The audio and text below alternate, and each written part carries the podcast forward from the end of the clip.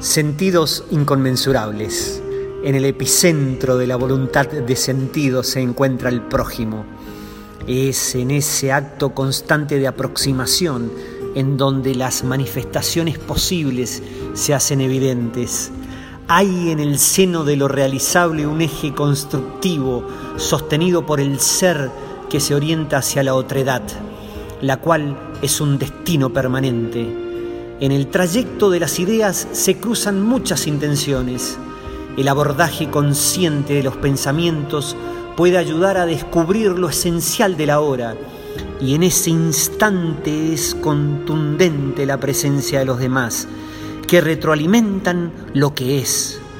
Víctor Emil Frankl, 1905-1997, neurólogo, psiquiatra y filósofo austríaco, entre sus notables escritos cita a Goethe, quien decía, no existe ninguna situación que no pueda ser ennoblecida por el servicio o la paciencia. Estos pilares sostienen la vida, son elementales para abordar las circunstancias que acontecen. Donde hay vocación de servicio, hay alegría, como puede haber una amplia incursión de emociones constructivas.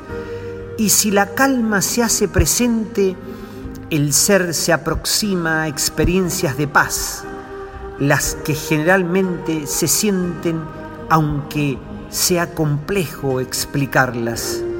El profesor Frank hablaba de los valores de actitud.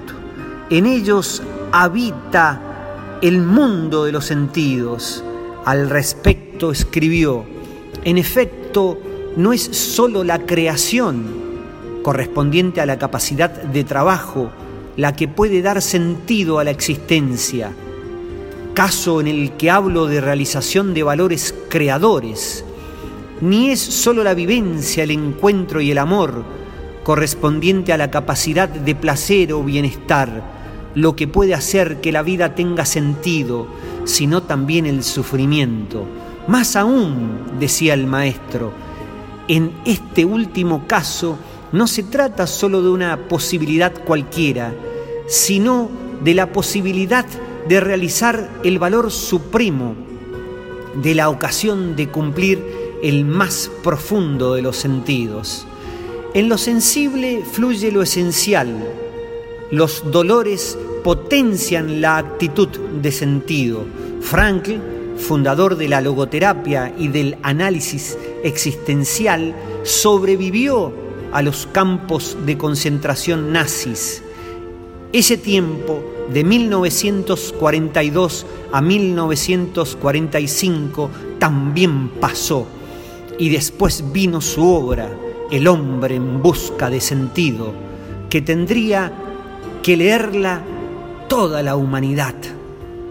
Pues el yo es un mar infinito inconmensurable, expresó al-Mustafa en El Profeta de Jalil Gibran, 1883-1931, poeta, pintor, novelista y ensayista libanés.